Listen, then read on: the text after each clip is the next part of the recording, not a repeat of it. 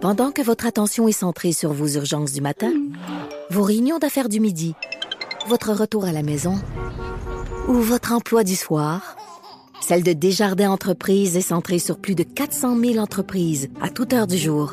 Grâce à notre connaissance des secteurs d'activité et à notre accompagnement spécialisé, nous aidons les entrepreneurs à relever chaque défi pour qu'ils puissent rester centrés sur ce qui compte, le développement de leur entreprise.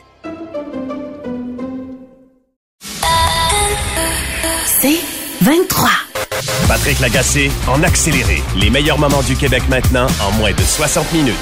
OK, commentaire avant l'entrevue. Euh, je veux revenir sur le Tout le monde en parle d'hier soir. Non, non, calmez-vous, écrivez-moi pas.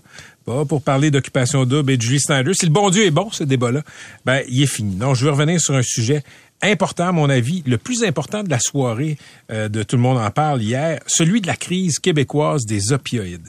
Tout le monde en parle rebondissait sur une enquête de la presse qui a été publiée samedi sur les morts par surdose au Québec. Et, je dois vous avouer que j'ai appris beaucoup de choses dans ce reportage-là. Plus de 500 Québécois qui meurent chaque année d'avoir pris des drogues, légales ou pas. C'est un drame humain qui est, qui est mal compris. Mal compris parce qu'on a cette perception les gens qui meurent de surdose dans un certain imaginaire populaire, c'est des junkies, des gens qui ont couru après. Il y avait juste à pas prendre de la drogue. Ben, cette perception-là, juste la perception, ça contribue à perpétuer la crise et aussi des morts. Il y avait trois invités sur le plateau de Guillaume Lepage. Philippe Mercure, d'abord, le journaliste de la presse qui signait euh, cette enquête très fouillée euh, sur les surdoses, qui mettait des visages humains sur ce phénomène-là. Il y avait aussi Barbara Rivard, toxicomane en rémission.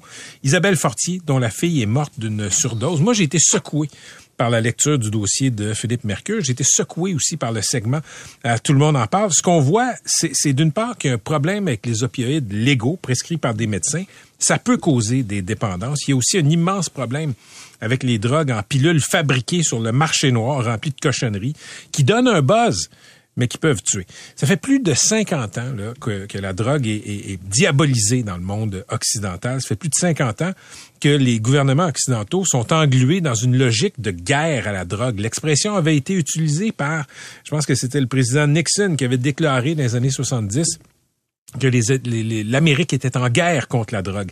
Si ça marchait, ça, faire la guerre à la drogue, ben on le saurait. Attention, je dis pas que le contraire de la guerre contre-productive, c'est de tout accepter, c'est tout permettre. Mais la guerre à la drogue, la diabolisation de la drogue, ça mène à pas beaucoup de résultats. Ça mène aussi, je pense, à une simplification des enjeux et des problèmes. Quand tu diabolises quelque chose, ça devient une lutte entre le bien et le mal. Sauf a des problèmes de consommation des individus qui sont englués dans le cycle de la, de la toxicomanie, c'est pas une lutte entre le bien et le mal. Et, on le voit avec la consommation d'opioïdes, quelqu'un peut devenir dépendant à ces cochonneries-là sans l'avoir cherché et sans l'avoir demandé. Quand tu diabolises la drogue, qui est un enjeu complexe, ça crée aussi des impacts négatifs, néfastes sur les politiques publiques. Pendant des années, par exemple, on a collé des casiers criminels à des gens qui fumaient des joints, qui avaient du pot en leur possession. Quand on regarde ça aujourd'hui et qu'on peut l'acheter légalement, le pot, ben, on voit que c'est un peu absurde. des décennies à diaboliser la drogue en général, ça fait aussi qu'on se désensibilise quand arrive une crise comme celle des opioïdes. On se dit, ah, des gens qui ont couru après. Ce sont juste des junkies. D'abord, il y a personne qui est juste quelque chose. Euh, toutes les vies ont une valeur et tout le monde mérite la société si elle le peut. Mais face de quoi pour empêcher des morts inutiles? Des décennies à diaboliser la drogue en général, ça fait qu'on se dit que les Québécois qui meurent de surdose, ben, ils ont couru après. Ben, je m'excuse, mais il y a personne qui court après ça. Et le reportage de la presse de Philippe Mercure a humanisé les personnes qui meurent de surdose. C'est un enjeu qui, qui, touche toutes sortes de Québécois. Tous les Québécois, en fait. Les jeunes, les vieux, les pauvres, les riches, les gens des banlieues, les gens de Montréal, les gens des régions, les gens des villages, des gens qui font le party, des pères de famille bien ordinaires qui se couchaient à 10 heures avant de devenir accro à des pilules parce qu'ils sont blessés après un accident de travail. Ou alors qui meurent euh, après être tombés sur du mauvais stock acheté dans la rue. Diaboliser la drogue, sursimplifier les enjeux qui sont liés à la consommation, c'est aussi perpétuer le scepticisme face aux solutions. Je vais vous donner un exemple. Un, il y a des cliniques où on teste la drogue, qu'elle soit récréative ou pas, mais surtout récréative. Ça existe et, ça défrise beaucoup de gens qui se disent, voyons, pourquoi on testerait, on testerait une substance qui est illégale que les gens ne devraient pas acheter? C'est vrai, mais les gens la consomment quand même. Si c'est votre fils, si c'est votre fille, même si cette personne-là achète de la drogue illégale pour avoir un buzz, je pense que au-delà du caractère illégal de la chose, vous souhaitez pas qu'elle meure. Vous souhaitez pas qu'elle devienne gaga après avoir consommé ça. Donc, ces cliniques-là devraient être, euh, disons, un peu plus répandues, un peu plus tolérées. Et je sais quand je dis ça que c'est contre-intuitif, mais c'est utile, ça prévient des décès, des accidents, des surdoses. 500 Québécois qui meurent chaque année de surdose, des morts évitables, ça n'a pas de sens. Et pour vous donner un ordre de grandeur, il n'y a pas 500 morts sur les routes du Québec dans une année. Il y en a environ 350, mais ça a déjà été pire. Il y a une vingtaine d'années, on était, avec une population moindre, à environ 700 morts par année. Et il y a des voix qui se sont élevées pour dire comment ça se fait qu'on n'est pas parmi les meilleurs au monde. Comment ça se fait qu'il y a des juridictions en Occident où on se tue beaucoup moins par 100 000 habitants? Ben, L'État a mis en place plusieurs mesures et 20 ans plus tard, on n'est plus à 700 morts, on est à environ 350 morts par année. Et quand on était à 700 morts, il y a eu cette prise de conscience-là et on a coupé ça de moitié. C'est pour ça que je voulais parler de l'émission d'hier de Tout le monde en parle. Je trouve que c'est super utile que cette émission-là ait donné du temps d'antenne, du bon temps d'antenne au problème des surdoses en faisant écho à ce reportage de la presse. Les surdoses, c'est un fléau qui guette n'importe qui, qui guette votre mère, votre fille, votre petit-fils, le fils de votre voisin, des gens que vous aimez. Ça peut même être vous. C'est ça qu'on apprend dans le reportage de la presse et il est temps qu'on s'y attaque pour ce que c'est. Un problème collectif de santé publique et non pas une faille morale des individus. Là-dessus, on accueille euh, Dr Marie-Ève Morin, les médecins de famille œuvrant en dépendance et en santé mentale à la clinique La Licorne à Montréal. Docteur Morin, salut. Bonjour Patrick, je pense que tu as tout dit. Vraiment, là. je pense que tu as déjà tout dit. C'est ben, vraiment bien. Écoute, c'est pas moi l'expert, Doc. Donc, tu explique aux gens pourquoi la diabolisation des enjeux de consommation, c'est dangereux. Écoutez, on a diabolisé le cannabis. Hein, de 1937 aux États-Unis, on a rendu le cannabis illégal. On a vu les, les conséquences que ça a eu. Euh, la répression, la démonisation des substances augmente la stigmatisation, augmente le fait que les gens doivent se cacher pour consommer, augmente le marché noir aussi parce que les gens n'ont pas accès aux substances dont ils ont besoin parce qu'on le rappelle, les opioïdes, c'est une dépendance physique. Hein, il, y a, il, y a, une dame qui l'expliquait très bien d'ailleurs dans l'entrevue, tout le monde en parle, comment un sevrage d'opioïdes, c'est tellement intense que les gens pensent que la personne a consommé. Hmm. tellement qu'ils sont mal, tellement qu'ils suent, ils ont mal, ils sont agités, alors qu'ils sont en manque. Alors, euh, la dépendance aux opioïdes, c'est une dépendance insoutenable. C'est une job à temps plein. Les gens doivent trouver leur prochaine dose tout le temps, tout le temps. Et comme tu le disais au début, Patrick, ça peut toucher n'importe qui. Ça peut être quelqu'un qui a fait un accident de travail, qui s'est rupturé la coiffe des rotateurs à l'épaule. Ça peut être quelqu'un qui vient d'avoir une chirurgie. Ça peut être quelqu'un qui vient d'avoir un accident, quelqu'un qui a une lombalgie chronique. N'importe qui qui souffre de douleurs chroniques peut se retrouver avec une prescription d'opioïdes. Et une fois que la dépendance physique est, embarquée, ben, le seul traitement ultime, c'est les traitements de substitution, comme la méthadone et la suboxone. Mais ça, malheureusement, c'est pas tout le monde qui y a accès. On doit améliorer l'accès au traitement de la dépendance aux opioïdes. Tu as parlé un petit peu aussi de l'analyse de substances. Mm-hmm. Je disais c'est contre-intuitif. Moi, je veux dire, c'est, l'évidence pour moi que l'analyse de substances, non seulement ça, ça augmente pas la consommation, ça la diminue. Je veux dire, les gens consomment pas pour mourir. Les gens consomment pour deux raisons. Soit pour avoir du plaisir, soit pour combler un état de manque. Mais il n'y a personne qui va avoir des suicidaire. Il n'y a personne qui va consommer en disant, ben, ce soir, ça y est, je, m'en vais. Fait que je pense que le reportage de Philippe Mercure auquel j'ai eu la chance de participer dépeint justement plusieurs visages. Mais malheureusement, même si on voit des reportages, des témoignages et tout ça, souvent ça vient toucher les gens lorsque ça touche un des membres de leur mhm. famille, ou un de leurs amis, ou leur père, ou leur fille, ou leur frère, ou leur soeur c'est là que les gens se rendent compte que personne n'est à l'abri d'une surdose, un jour ou l'autre. Merci beaucoup, Marie-Ève. Euh, je, on t'invite souvent pour en parler. Je pense que c'est important. On va continuer à le faire parce que je pense qu'il y a encore beaucoup, beaucoup de, de pédagogie à faire sur cet enjeu-là. Merci beaucoup. Beaucoup d'éducation et de prévention, effectivement. Je te souhaite une bonne soirée. Merci à vous aussi. Docteur Marie-Ève Morin. En terminant, moi, j'ai déjà pris des médicaments euh, opioïdes. C'est arrivé il y a une dizaine d'années. J'avais une pierre au rein. Et une pierre au rein, ça fait mal en petit Jésus de plante. Et euh, on me l'a enlevé. on m'a donné, euh, on m'a donné un opioïde au cas où j'en aurais besoin. Et, docteur Morin parlait du fait qu'il y a des gens qui ont des douleurs chroniques, des maladies chroniques. Moi, c'était pas chronique. Une fois qu'on a enlevé la pierre, j'avais plus de problème.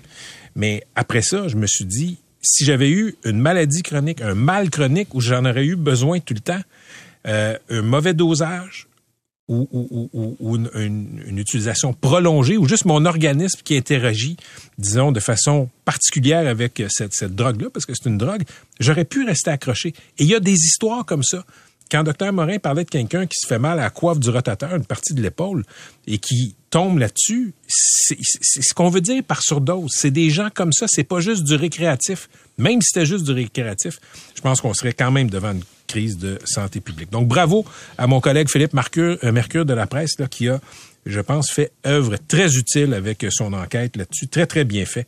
Donc, ça s'appelle l'épidémie invisible. Si vous tapez ces mots-là dans Google, vous allez tomber dessus. Vous allez voir, ça, euh, ça décoiffe euh, ce reportage.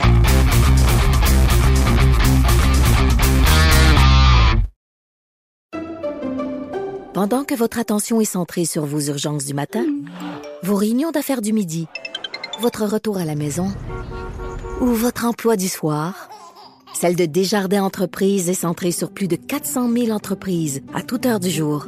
Grâce à notre connaissance des secteurs d'activité et à notre accompagnement spécialisé, nous aidons les entrepreneurs à relever chaque défi pour qu'ils puissent rester centrés sur ce qui compte, le développement de leur entreprise. Patrick Lagacé en accéléré. Québec maintenant. Back-to-back threes by Benedict Matherin. Matherin, head down, basket up and under. I'm telling you, you call that one great. Matherin with five to shoot. He's got to go to work. Guarded by Bay. Pull up three, Matherin. Got it again! Now reverses it. Matherin, pull up, three-point shot again by the rookie. Really good. Il l'appelle Madarin. Madarin, c'est Bénédicte Mathurin. C'est un Québécois qui fait une entrée fracassante dans la NBA, la grande ligue de basketball américain, avec les Pacers de l'Indiana. Comment se fait qu'on n'en parle pas davantage? On aime tellement ça se péter bretelles avec nos athlètes locaux qui rayonnent à l'international. Ben, je pense qu'on va entendre beaucoup parler de ce jeune homme de 20 ans. Maxime P. Paquet est notre metteur en ondes sa véritable passion est ailleurs, c'est le basketball. Salut, euh, salut mon Max. Salut les gars, ça va bien? Ça va très bien. Écoute, parle-nous de ce garçon-là dont on n'a pas fini d'entendre parler. L'agent double zéro des Pacers de l'Indiana. c'est son numéro de maillot. Hein? Oui, parce que le, zéro était déjà pris. Tyrese Halliburton, qui est le numéro un des Pacers, euh, lui est allé du double zéro. Donc, c'est déjà un statement. Ah ouais, exactement. Ça fait remarquer. Ouais, ouais, ah ouais. Il a du front tout le tour de la tête, un front de bœuf. Euh, il est vraiment fonceur. Je, on va l'adorer. Ben, donc, il porte le numéro 00. Déjà, ça le distingue. Et euh, il, ses parents sont haïtiens, nés, grandis à Montréal. Montréal-Nord. C'est une histoire euh, fantastique. Oui, euh, il, a eu de, la difficulté, on s'en parlait un peu avant l'émission. Son frère est décédé lorsqu'il avait 12 ans. Ça a été un événement qui a été formateur pour lui et ça a probablement, probablement aidé à ce qu'il fonce plus parce que son frère avait de grandes ambitions pour lui. Il le voyait comme un grand joueur éventuellement de basketball. Je sais pas s'il le voyait dans la NBA, mais il savait que son frère avait du talent, autant comme corps arrière au football que comme joueur de basketball. Un, un athlète né. Sa sœur elle-même est une grande joueuse de basketball. Elle a joué au niveau universitaire américain et maintenant elle est son chaperon. Exactement. Elle lui a pavé la route. Puis c'est ça, elle est allée faire un tour en Indiana voir euh, ses premiers matchs euh, la semaine dernière. Et puis oui, euh, il est parti à 15 ans de, sa, de, de Montréal-Nord pour aller étudier dans une académie de basketball au Mexique. Le premier Canadien à le faire. Et c'est pas rien, c'est des académies de la NBA. Donc c'est vraiment, tu rentres dans le circuit et t'es pressenti comme un, futur grand joueur de la, de la Ligue à ce moment-là. Côté gabarit, il ressemble à quoi? C'est? 6-6.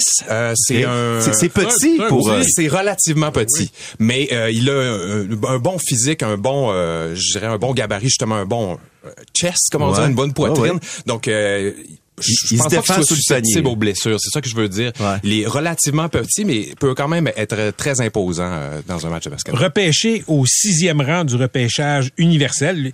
Bénédicte Mathurin avait joué là, avec les Wildcats de l'Arizona, qui est un excellent programme Exactement. de basketball Dans en le- NCAA. Dans le Pac-12, oui. Il est sorti au sixième rang et, et je veux que tu nous parles de sa confiance en lui parce que un des plus grands joueurs, sinon le plus grand joueur de la ligue, c'est LeBron James.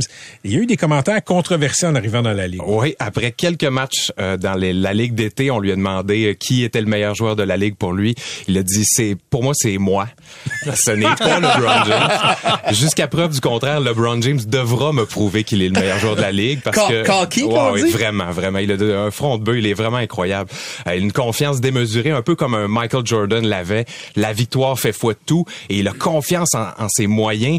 Euh, on peut parler déjà de, de son premier match parce que il, il- il a joué avec les Wildcats, il était impressionnant, mais bon, il est avec des jeunes, euh, des jeunes plus jeunes que lui dans, dans certains cas. Il rentre dans la ligue d'été cet été, maintient à peu près le, le- le même nombre de points, euh, 15-20 points par match, se rend maintenant au match pré-saison, encore la même chose, une quinzaine, vingtaine de points par match, mais là on se dit, bon, ça va être quoi quand il va jouer contre les, les meilleurs de la ligue? Premier match, première possession. Son coach, Rick Carlisle, est un gars d'expérience. Euh, c'est un coach qui est autoritaire et qui aime contrôler la partie. Donc, lui, lui donnait pas tout cuit dans le bec dès son premier match. Donc, il, commence réserviste. Il arrive à peu près avec sept minutes de jouer dans le match et dès sa première possession, aucune hésitation, fonce vers le panier et va la mettre dedans. Euh, il a même pas regardé euh, s'il y avait un autre joueur qui était ouvert. Il, a cette capacité-là de, de, de, de, se créer ses propres paniers. On se comprend là, euh, Maxime, c'est- pas Bénédicte Mathurin. Il est pas destiné à être un figurant, un joueur d'appui. Il est destiné à être une superstar de cette ligue-là, qui est une des grandes ligues mondiales, même s'il est juste basé aux États-Unis. Exactement. Et, et Toronto aussi. Exactement, exactement. Le, le- le- le- il y avait autrefois une franchise à Vancouver, mais ne nous perdons pas dans, dans ce coin-là.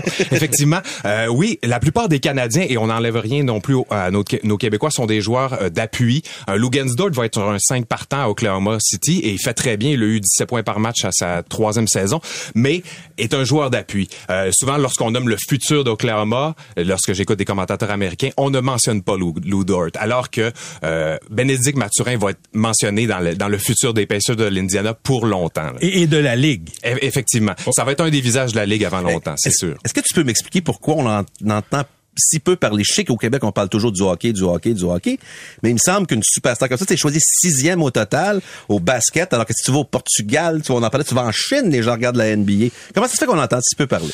C'est une très bonne question. Je pense que s'il avait un nom, euh, en plus il y a un nom euh, assez une Consonance consonance, francophone, oui, ouais. francophone, ça sonne un peu euh, Nouvelle-Orléans ou euh, ouais, ouais. euh, donc euh, d'origine haïtienne. Mais je pense que c'est ça. Si- euh, il y avait un, prénom- un nom de famille comme Fortin, je pense qu'on Mm. il serait déjà partout dans tous les tabloïds, dans tous les médias. Ça explique un peu la, la, la- la- la différence. Mais on- il, il gagne à, à- À être connu. ouais, à être connu vraiment. On- Maxime P. Paquette, toi, tu suis le basket, t'aimes beaucoup ça. Moi, j'en suis t'es- fou, oui. T'es un expert, Ouais, es je, fou. je- je peux regarder trois matchs par soir facilement Wow. tous les soirs. Et, et là, on va faire écouter un extrait, mets en contexte l'extrait qu'on va présenter. C'est un You- YouTuber que je suis depuis quelques années, euh, que j'aime. euh, je le trouve un peu décousu par moment, mais il est très intéressant parce qu'il fait des monologues. Il part pour 7-8 minutes à parler de, de peu importe. Des fois, ça commence sur un sujet, ça s'en va totalement ailleurs. Mais là, cette semaine, il est tombé sur le cas Mathurin, puis ça donne un- un- une diatribe assez intéressante. Raise your hand if you've ever been personally victimized by Benedict Matherin. I hate him immediately already. We're like three games into the year, out the gate. Hate this guy. You know why I hate him so much? Because he's better than everybody else. He's like the best guy on the court. Anytime he steps on the floor, it's like, okay, where's double zero? Gotta put a hand up on this guy. Because if you don't, then he's just gonna spot his shit up right in front of you Je résume, je l'haïs. Ça fait juste trois matchs. Je l'haïs parce qu'il est meilleur que tout le monde. Tu l'oublies, puis bang, c'est fini. Puis c'est ça directement. Ce, ce gars-là est incroyable. Et je me demandais si ça allait se transposer dans la NBA, mais vraiment, il reçoit le ballon dans les mains, il est capable de faire ce qu'il veut avec. Il- c'est un talent naturel. Est-ce que ça a changé ton équipe préférée? Est-ce que c'est... Non. non, mais euh, en fait, les, les Pacers de l'Indiana ont un très bon euh, noyau de jeunes joueurs, mais ça sera pas une équipe qui va faire les séries cette saison. C'est- Est-ce que je me trompe? Ça fait longtemps que les Pacers n'ont pas rayonné?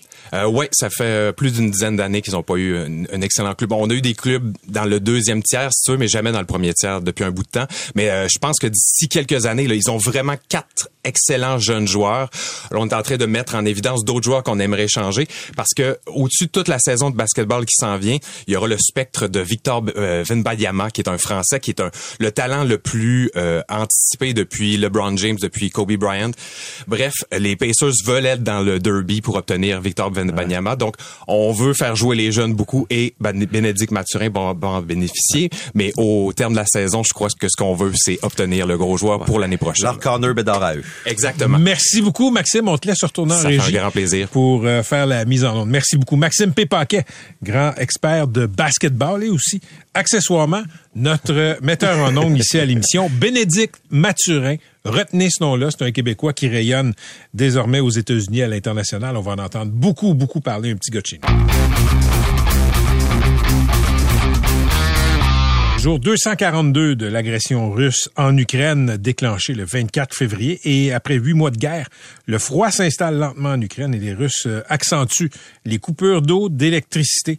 Euh, Est-ce que c'est le début d'une remontée des Russes euh, qui accusent quand même des pertes de terrain depuis quelques semaines? On en parle avec Richard Blanchette, major général à la retraite, expert associé au Collège militaire de Saint-Jean. Monsieur Blanchette, bonjour. Bien le bonjour, Monsieur Lagacé. D'abord, j'aimerais qu'on parle de l'utilisation par Moscou de ces drones iraniens. Euh, euh, je résume un peu là. On lance des drones qui sont euh, piégés. Ces drones-là partent en escadrille, disons ça comme ça, et on frappe certains types d'objectifs civils. C'est quoi l'objectif qui est poursuivi par les Russes avec ces, ces drones-là? Euh, le terme qu'on utilise maintenant pour euh, faire référence à ces armes-là, c'est que ce sont des, munitions rôdeuses. Euh, Vous avez quand même bien décrit le, le principe de base, mais c'est qu'on ne sait jamais quand est-ce qu'elles vont frapper parce qu'elles ont une capacité de transport de carburant et elles vont euh, continuer d'être une espèce de menace, une épée de Damoclès là dans le secteur où est-ce qu'elles vont être euh, déployées. Euh, le terme qu'on utilise, c'est des Shahed 136 que ça sera fabriqué, euh, semble-t-il en Iran. Il n'y a pas de preuves fermes, mais pas mal tous les experts sont d'accord. Et euh, pour s'en défendre, écoutez, il faut faire attention comment on se charge de détruire ces armes-là, parce que si vous utilisez un missile qui coûte 10 à 15 fois plus cher que l'arme que vous tentez de détruire, euh, vous n'êtes pas nécessairement en train de gagner d'un point de vue logistique, si vous me suivez. Oui, oui. Eh ben, en fait, j'ai lu quelques analyses là, qui sont fascinantes, très éclairantes à ce sujet-là la semaine passée, euh, M. Blanchette. Les, drones kamikazes coûtent, coûteraient entre 20 000 et 50 000 dollars US l'unité.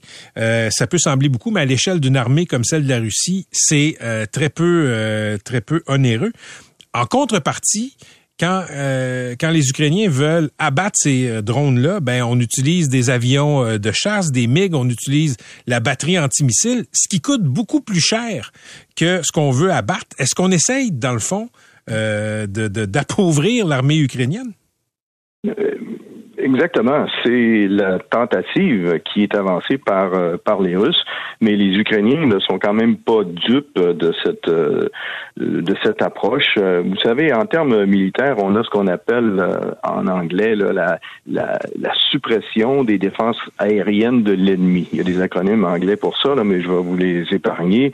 Et euh, c'est vraiment important de, de comprendre les, les faiblesses des, des, des Shahed 136 et de, de les détruire avec les moyens euh, les, euh, les moins dispendieux. Et les armes euh, légères peuvent actuellement vous permettre de vous débarrasser de ces euh, de ces euh, de ces de ces engins-là qui ne sont pas tellement rapides. Alors il y a tout il y a, il y a toutes sortes de nouvelles techniques euh, et de, de tactiques qui sont employées pour s'en débarrasser au meilleur coût possible. Euh, Pour vous, est-ce que c'est un point tournant des méthodes russes en, en- en Ukraine? Je ne crois pas que c'est un point tournant dans le sens euh, tactique euh, du terme. Ce qui est plus révélateur, c'est que le président Poutine maintenant euh, a recours euh, à des euh, à des armes qui viennent de l'extérieur de son pays. Il a lui-même des, des, des problèmes de production. Euh, vous et moi, je crois, avons déjà discuté de la question des armes qui venaient euh, de Corée du Nord ou des munitions qui venaient Mhm. du Corée du Nord. Ça reflète quand même des difficultés très sérieuses euh, du, du côté russe. Non, le point tournant, s'il y en a un, c'est peut-être le risque du danger nucléaire. Même même si le le risque continue d'être très bas, il existe, compte tenu euh, du, euh, du, du, coin dans lequel euh, le président Poutine s'est peinturé avec cette décision absolument illogique de s'attaquer à un pays de la taille de l'Ukraine. Si, là, on lisait aujourd'hui que les Russes, là, selon le renseignement occidental et ukrainien, chercheraient une sorte de prétexte pour utiliser l'arme nucléaire, et on sait qu'ils ont trouvé plein de prétextes pour envahir l'Ukraine. Si on utilisait en effet euh, l'arme nucléaire, qu'est-ce que ça changerait, euh, dans, disons, dans la réponse occidentale? Je ne suis peut-être pas complètement d'accord avec votre prémisse à l'effet qu'ils cherchent à utiliser euh, un prétexte pour utiliser l'arme nucléaire. Je pense plutôt qu'ils essaient de, de montrer que le tout pourrait tourner à l'utilisation euh, de l'arme de l'arme nucléaire, euh, c'est-à-dire de, de faire passer sur le dos de l'Ukraine l'utilisation d'une d'une bombe dite radiologique. les Anglais parlent de, dirty bomb, où est-ce qu'on où est-ce qu'on utilise un explosif pour euh, faire disperser des matières radioactives et, créer vraiment euh, une situation euh, très très difficile sur le terrain. Et cette, cette, cette possibilité-là, bien sûr, que les Ukrainiens bombardent leur propre pays avec avec un, tel armement ne tient absolument pas la route. Je pense que c'est une approche tout à fait absurde que les Russes essaient de présenter. Et euh, du côté de l'OTAN, euh, ils sont ils sont bien clairs et euh, j'ai été quand même relativement heureux d'apprendre que du point de vue diplomatique, les euh, secrétaire d'État à la Défense se parle maintenant. Euh, Shoigu a parlé à ses euh, à ses à ses homologues et cette et cette ce dialogue qui est commencé pourrait peut-être, même si Shoigu essayait de convaincre l'OTAN de cette de cette opération sous faux pavillon, comme on appelle, mhm. ce serait ce serait quand même ce serait quand même encourageant de voir que d'un point de vue diplomatique, il y a un certain momentum qui est en train de s'opérer. Merci Merci beaucoup d'avoir été avec nous. On va se reparler très bientôt, M. Blanchette. Je vous en prie, M. Lagacé. Bonne journée. Richard Blanchette, major général à la retraite de l'Armée canadienne, expert associé au Collège militaire de Saint-Jean.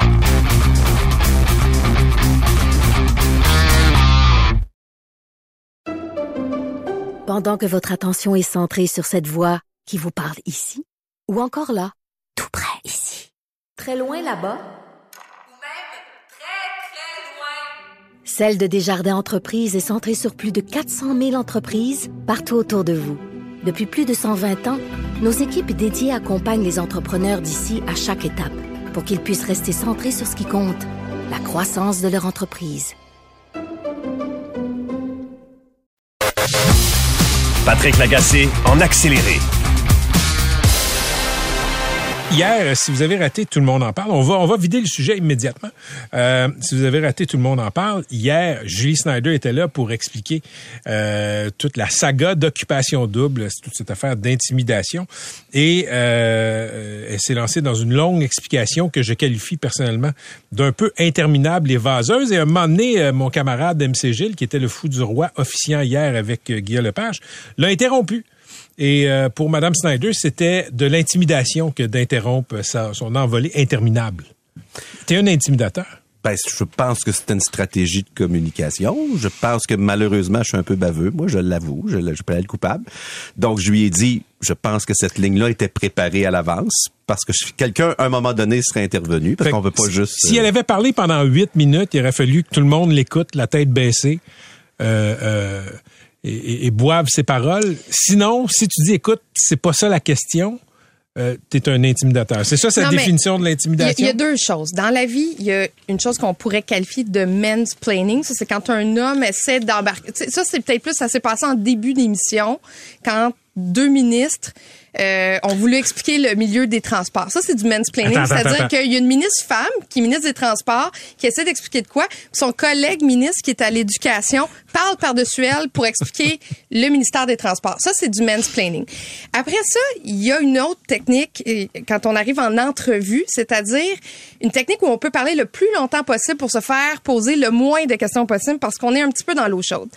Et le job d'un animateur, ben, c'est d'aller souvent couper cette longues réponses-là pour se donner du temps pour poser le plus de questions possible. Donc, Voilà. c'était un peu comme une partie.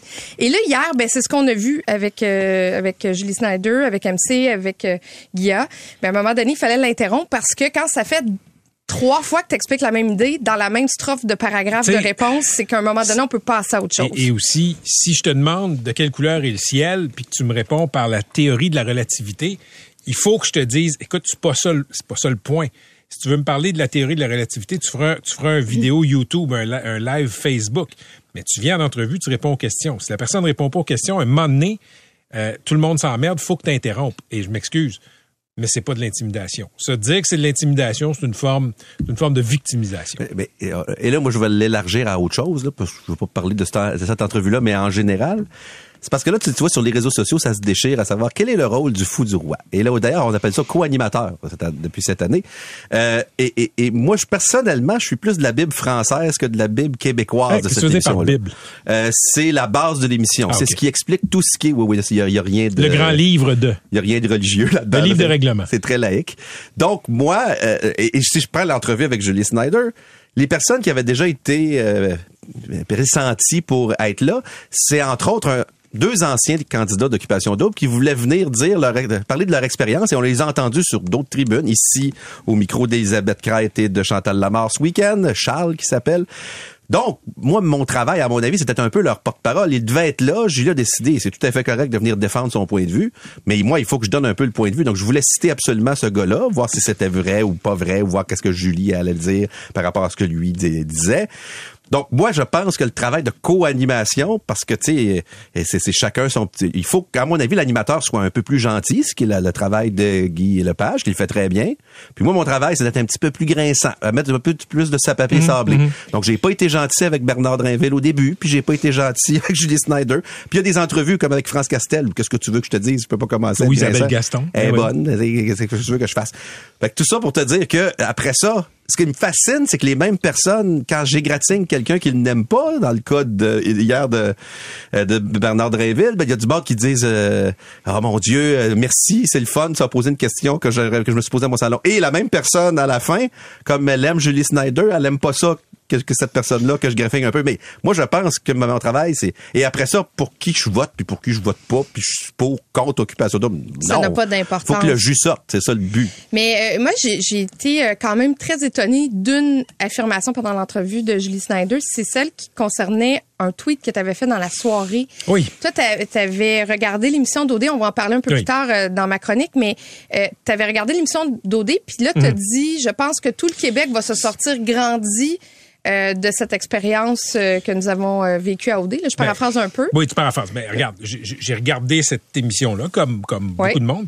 Et, et écoute, ça a été transformé en, en grand séminaire sur ce qu'est l'intimidation sans que les participants parlent, parce qu'ils parlaient quasiment pas.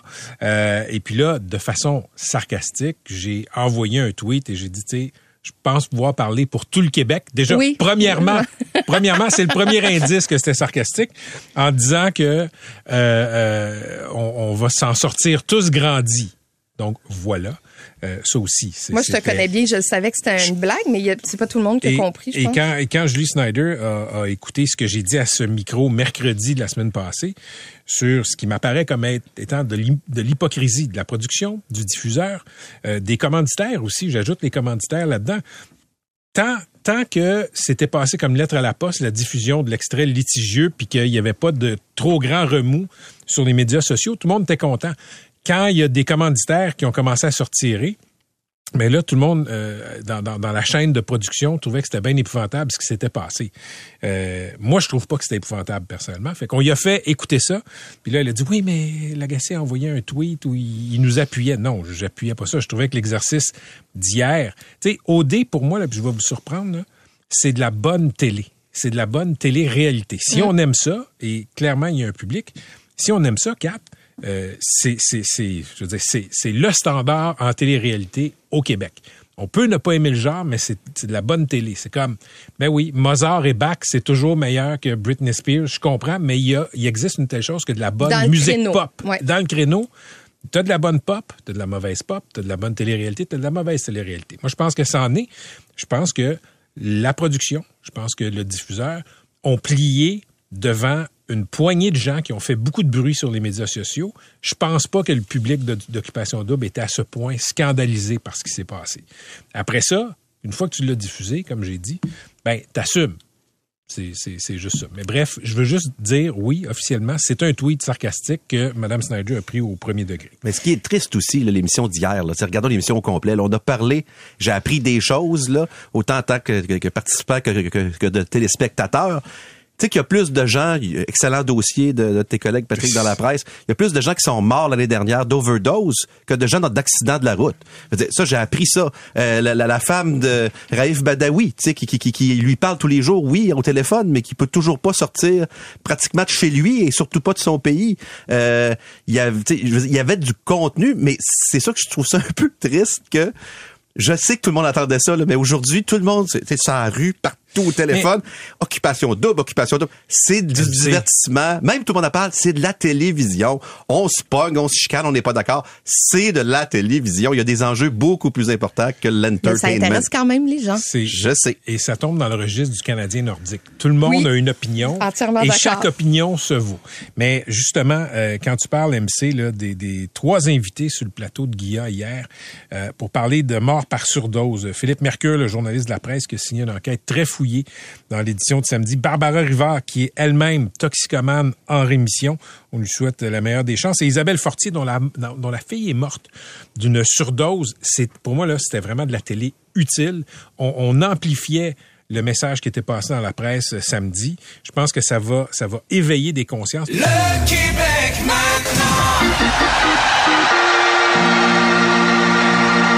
À cette heure-ci, habituellement, on parle à Martin McGuire parce qu'il y a un match du Canadien. Il n'y en a pas ce soir, sauf que on a pas assez parlé avec Martin parce que Carey Price euh, a fait une conférence de presse aujourd'hui. Salut Martin. Salut Patrick. Donc, euh, Carey Price qui espère un miracle. Il espère un miracle, mais en même temps, il a précisé que actuellement, c'est beaucoup plus de se garantir une certaine qualité de vie euh, que pour penser rejouer au hockey. Euh, il ne considère pas du tout l'opération qu'on lui a proposée euh, au début de l'été parce que je vais faire ça simple, c'est une greffe de cartilage qu'on essaie de faire, puis on lui a dit qu'il y a à peu près 50% des chances que ça réussisse. Alors évidemment, ça, ça le fait reculer. Euh, L'opération peut-être beaucoup plus tard, mais maintenant non. Et il dit que, en fait, actuellement, là, il essaie, Patrick, d'être dans une zone où il n'y a pas mal. Parce que d'aller coucher ses enfants, monter les escaliers, puis d'aller les voir dans leur chambre, c'est pas mal un enjeu actuellement. C'est pour ça qu'on dit il pourrait revenir au jeu, mais à moins d'un miracle. Puis ces miracles-là arrivent pas souvent parce que l'an passé, c'est seulement cinq parties. Cette année, c'est c'est perdre une année au complet. C'est sûr qu'il était pas pour dire ici devant j'accroche, c'est terminé pour bien des considérations. Mais il a fait aujourd'hui ce que Weber aurait peut-être dû faire, c'est-à-dire qu'il a donné l'heure juste aux gens sur sa situation. Puis à la fin, je lui ai demandé qu'est-ce qui était pour retenir de tout ça. Puis il a dit, il dit, c'est incroyable comment j'envie les jeunes qui commencent la saison maintenant puis qui jouent dans une ligue qui a jamais été aussi bonne. Je les envie. Puis plutôt, il a dit, j'essaie juste de commencer à digérer que je suis obligé d'arrêter de jouer. Alors, tu sais, il y a un processus qui va se faire pour lui, mais il y a une chose qui est sûre, c'est que dans son esprit, c'est bien loin revenir au jeu et c'est peut-être même pas, c'est- peut-être même pas envisageable, Patrick. Exactement, Martin. Est-ce qu'on sait qu'est-ce qui marche pas avec le genou de Carey Price? C'est, c'est bien simple, c'est que la blessure qu'il a, c'est tellement détérioré que quand il fait ses mouvements de gardien de but, l'enflure du genou revient automatiquement. Alors, c'est pas comme quelqu'un qui, qui, qui veut faire de la marche ou qui veut faire un peu de vélo comme nous autres. Là. Lui, son corps est soumis à beaucoup de pression. Puis il a dit, parce qu'on lui a demandé, est-ce que c'est quand Crider t'a rentré dedans en 2014 que le trouble a commencé? Puis il a répondu en riant, il dit, ça a commencé à l'âge de 8 ans quand j'ai commencé à garder les buts.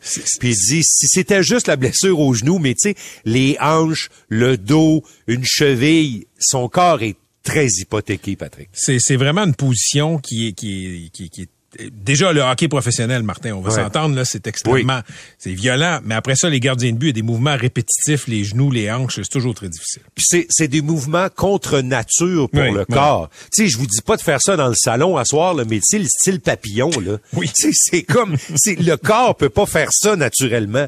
Puis lui, il se déplace. Écoute, euh, c'était pas un adieu aujourd'hui, mais c'était certainement un, un au revoir, Patrick. Merci Martin, on se reparle demain. Salut, à. Patrick Lagacé en accéléré.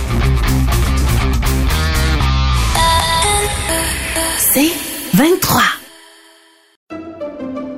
Pendant que votre attention est centrée sur vos urgences du matin, vos réunions d'affaires du midi, votre retour à la maison ou votre emploi du soir, celle de Desjardins Entreprises est centrée sur plus de 400 000 entreprises à toute heure du jour. Grâce à notre connaissance des secteurs d'activité et à notre accompagnement spécialisé, nous aidons les entrepreneurs à relever chaque défi pour qu'ils puissent rester centrés sur ce qui compte, le développement de leur entreprise.